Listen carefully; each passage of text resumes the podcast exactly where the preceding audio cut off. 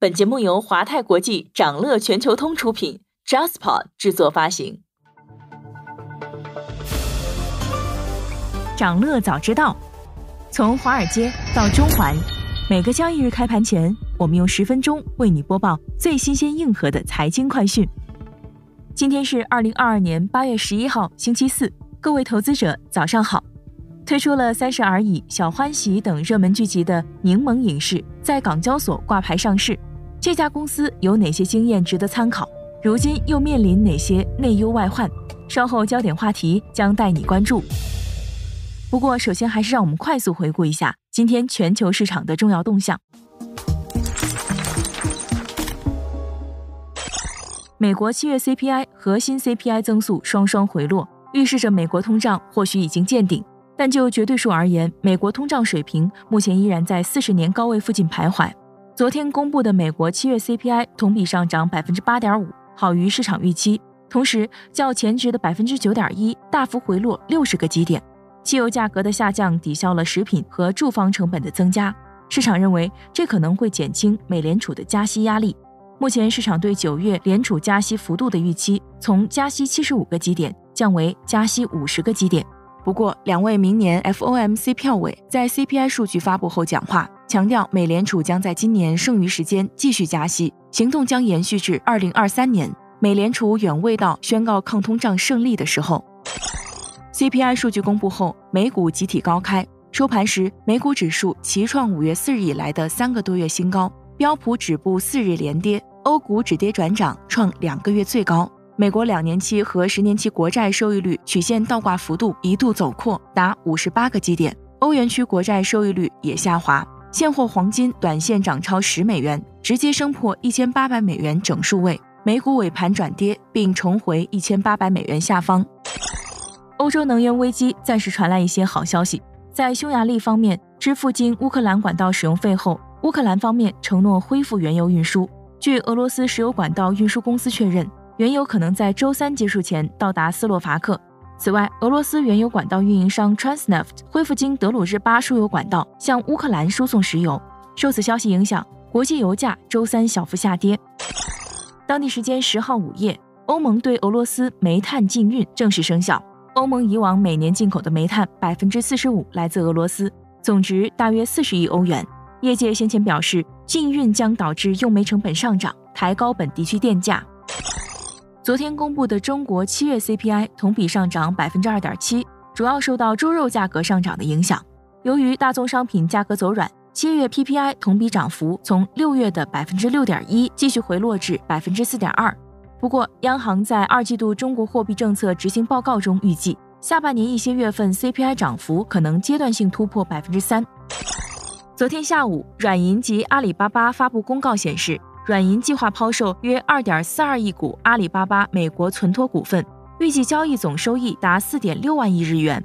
上述股份结算将于二零二二年九月底完成。结算完成后，软银持有的阿里巴巴集团股份占比将从百分之二十三点七降至约百分之十四点六。今年以来，软银跌近百分之二十，同期阿里巴巴下跌百分之二十四点二五。想了解更多新鲜资讯，与牛人探讨投资干货，欢迎进入掌乐全球通 App。掌乐全球通是华泰国际旗下自主研发的一站式财富管理平台，为全球华人投资者提供港、美、A 股及新加坡市场的股票交易、公募基金、ETF、保险、智能投顾等多元化金融产品及服务。点击节目 Show Notes 中的链接，现在就一键直达掌乐全球通。您正在收听的是长乐全球通早间资讯播客节目《长乐早知道》。在快速浏览了今天盘前最重要的市场动向后，我们进入今天的焦点话题。每期节目我们会挑选一个全球最值得中国投资者关注的热点事件，为你从更多视角拆解它可能对市场带来的影响。今天我们关注的是柠檬影视在港交所挂牌上市的情况。八月十号，昨天，柠檬影视传媒有限公司在港交所挂牌上市，摩根士丹利中金公司为公司联席保荐人。柠檬影视是一家二零一四年成立于上海的剧集制作公司，在过去八年里，制作发行了《小别离》《小欢喜》《小舍得》《二十不惑》《三十而已》等热门剧集。早在去年一月，柠檬影视就曾试图冲击 A 股，此后又在去年九月试图登陆港交所，在当时均以失败结尾。到了今年四月，柠檬影视才又一次向港交所发起冲击。不过，对影视新股上市，市场反响平淡。昨日，柠檬影视以二十七点七五港元每股的发售价开盘，旋即跌破发行价。当日收盘，柠檬影视报二十七港元每股，跌百分之二点七，总市值九十七点三二亿港元。在高度分散的中国剧集行业，柠檬影视成功冲击港交所，多少给行业打了一剂强心针。但市场反响又侧面显示了整个影视行业如今面临的困难。柠檬影视有哪些经验值得同类公司参考？而他们又面临哪些困境？从成功经验看，诸如柠檬影视这类登陆资本市场的剧集公司有其共同之处。第一点，IP 储备及产权完整性。招股书中写道，二零一八年至二零二零年期间，柠檬影视制作的八部剧集中有七部为版权剧，占比百分之八十七点五。这个比例在业内五大制片公司中位列第二名。完整产权意味着公司有能力多元化挖掘 IP 价值，开拓新增长渠道，例如衍生授权及海外发行等，保证持续创收。第二点，稳定的营收状况。招股书数据显示，在行业普遍亏损的前提下，二零一九年至二零二一年间，柠檬影视保持经营状况稳定，平均营收额约为十四点九亿元。截至今年第一季度，该公司营收达到四点七一亿元。同比增长百分之八百七十八点八二。除此之外，该公司过去三年平均净利润为六千八百万元，财务状况良好。第三点，良好的出海业务增长空间。柠檬影视的剧集《九州缥缈录》《三十而已》《小别离》《小欢喜》等，都已经先后在奈飞韩国站、韩国 JTBC、新加坡嘉乐台、日本拉拉 TV 等多个主要平台播映。韩国和越南还买下了《三十而已》的翻拍权。招股书数据显示。二零二零年至二零二二年第一季度，柠檬影业的海外授权收入分别为八百八十万元、一千两百二十万元以及一千四百万元，增长速度显著。但与此同时，柠檬影视也面临困境。